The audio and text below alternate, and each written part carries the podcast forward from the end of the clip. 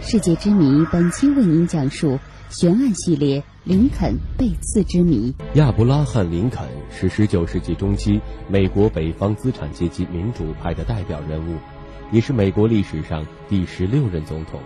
他在职期间提出了废奴主张，并领导美国人民取得了南北战争的伟大胜利。1860年11月。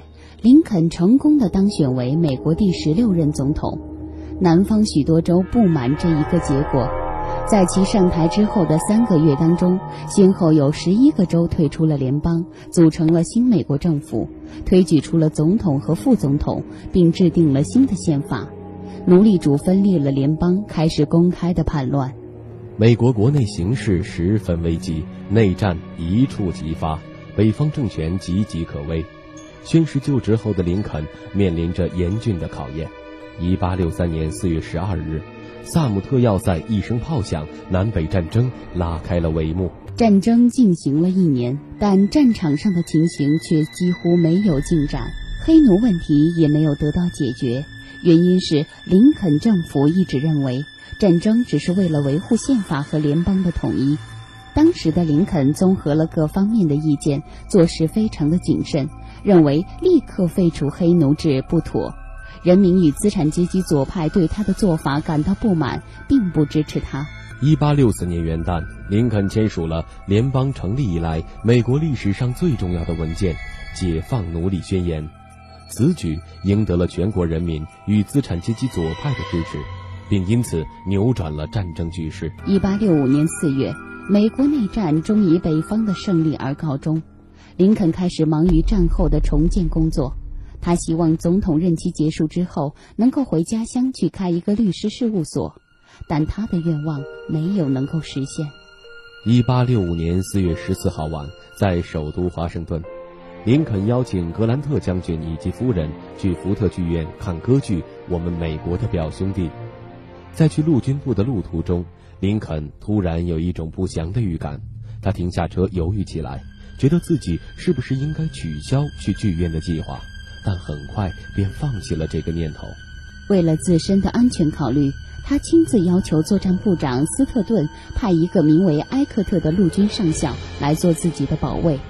但斯特顿通知总统，埃克特早已在当晚安排了任务，后来只得委派一名叫做布莱恩的军官作为总统当晚身边的警卫官。演出十分精彩。剧情慢慢的发展到高潮，刺客悄悄地走进了总统的包厢，他平静地把枪瞄准了林肯的左耳和脊背之间。不久，传出了一声枪响，子弹击中了总统的后脑，总统应声倒地，再也没有醒过来。因为刺客选择了戏剧的高潮处开枪，演员的大笑和枪声混杂在一起，是很难听清的。一千六百七十五名观众当中，只有很少的人听见了枪声，甚至坐在旁边的林肯夫人和几个陪同看戏的人都没有对枪声太过于震惊。接下来，包厢里一片混乱，刺客从包厢里跳到舞台上，转身向观众喊了几句：“一切暴君都是这样的下场。”这是弗吉尼亚州的名言。全场观众惊呆了。竟然没有一个人追上去。几分钟之后，刺客打马就逃了。刺客和他的同伙穿越了阿纳科斯蒂亚河上的大桥之后，进入了马里兰州。他们俩惶惶如丧家之犬，急急忙忙往南狂奔。四月十五号清晨七点二十二分，虽然经过医生全力抢救，但是回天乏术，林肯总统命赴黄泉。枪击林肯之后，慌乱中的凶手急于逃跑，不慎碰伤了自己的脚。为了治疗刺客的脚，他们在一户人家躲了一整夜。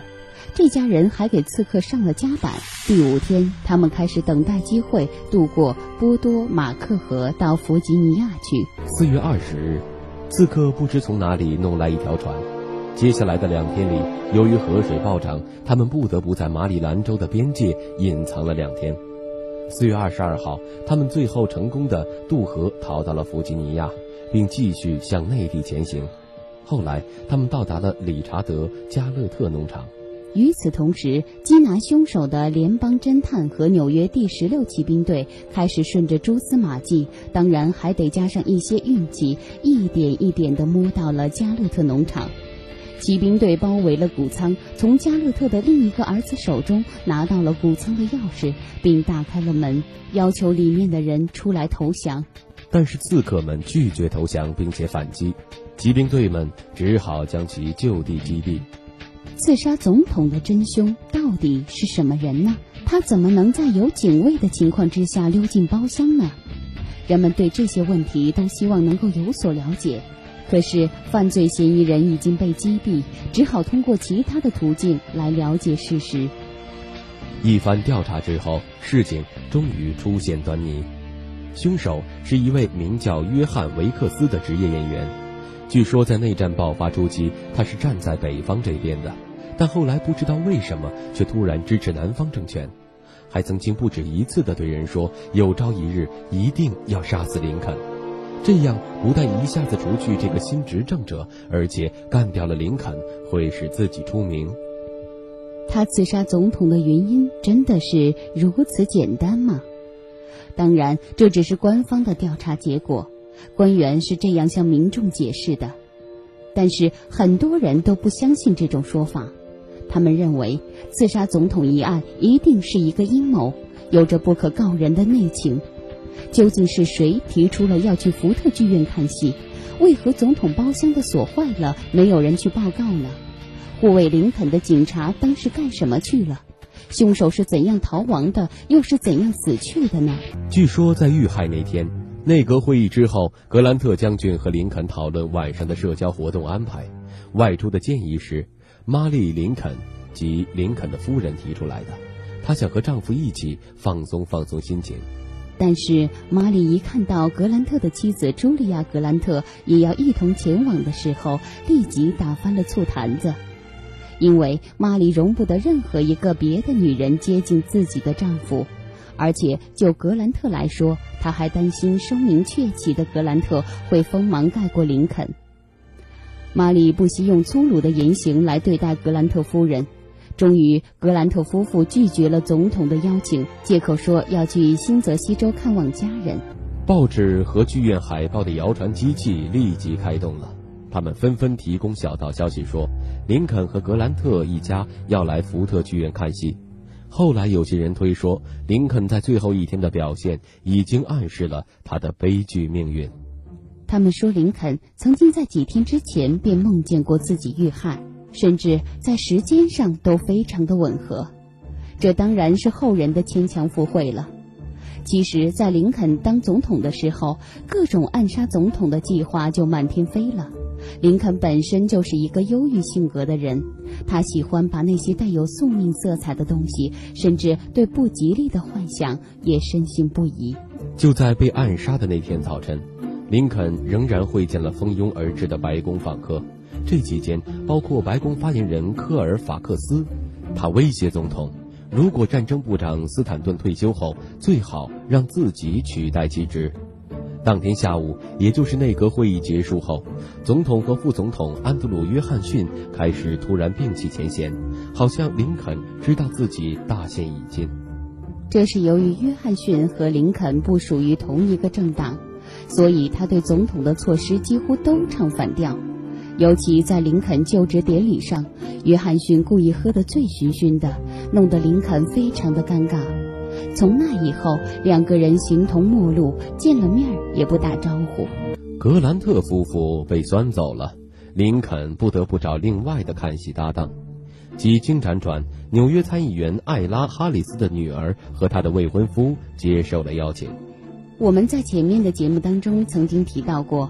林肯在去剧院之前，曾经有过不祥的预感，而且还对作战部长点名要求埃克特陆军上校来担任自己的警卫，而作战部长则借口说埃克特上校当晚要执行别的任务，而改派了他人。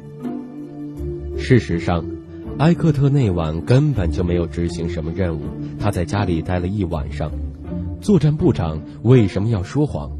后来派去顶替埃克特的布莱恩一向行为不轨，认识他的人对他都没有什么好印象，但林肯夫人却亲自点名要他保卫林肯，其中是不是藏着其他玄机呢？至于对凶手的追捕、抓活口也不是不可能的，可最终却把唯一的直接参与者给击毙了。是谁开枪打死了他？又是谁下命令要把凶手给杀死的呢？更令人奇怪的是，在后来的凶手缉拿报告当中，人们惊奇地发现了上面居然写着“凶手系自杀身亡”。一般认为，林肯遇刺的原因是他的政策对南方不利，激怒了南方叛党。而且他在南北战争当中成功的领导北方，打败了南方，取得了反对南方分裂运动的胜利。南方叛乱分子对他恨之入骨，必除之而后快。一八六一年三月四日，林肯准备到华盛顿宣誓就任美国第十六任总统。当他从家乡前往华盛顿的时候，美国南方联邦所派的特务便计划在路上刺杀他。林肯事先得到了风声，从另外一条路来到了华盛顿，从而避免了这一次暗杀行动。林肯就任后，南方叛党开始更为频繁的谋杀行动，一心想置林肯于死地。他们甚至在报纸上刊登了一则广告。我愿意前往华盛顿击毙林肯和西华德，只要联邦政府及南部联邦、美国南北战争时期脱离联邦的南方十一个州所组成的政府出资一百元作为我的酬劳。有意者请致函信箱幺幺九号。由于经常发生恐吓事件，林肯周围的人非常担心他的安全问题，他们经常提醒林肯要十分的小心面对这一切。而林肯则表现得镇定自若，他用两个大纸袋子把恐怖分子寄来的恐吓信都装在里面，并在纸袋外面写上了“暗杀”两个大字。虽然他表现得满不在乎，但早已有所准备了。林肯是一个政治家，在那场关系到国家生死存亡的南北战争当中，是他领导美国人民取得了胜利，他给黑奴带来了崭新的生活。却在和平时期的子弹下丧生了。一九二六年，林肯的儿子罗伯特·托德·林肯离开了人世。他在去世之前，把父亲的一些私人文件付之一炬。他告诉朋友，他要把这些文件毁掉的原因是这些文件里有内阁成员犯有叛国罪的证据。现在人们已经无法得知他所说的情况是否属实。如果是真的，罗伯特为什么要将这些证据焚毁呢？为什么不向世人公开呢？这成为林肯之死的谜中之谜。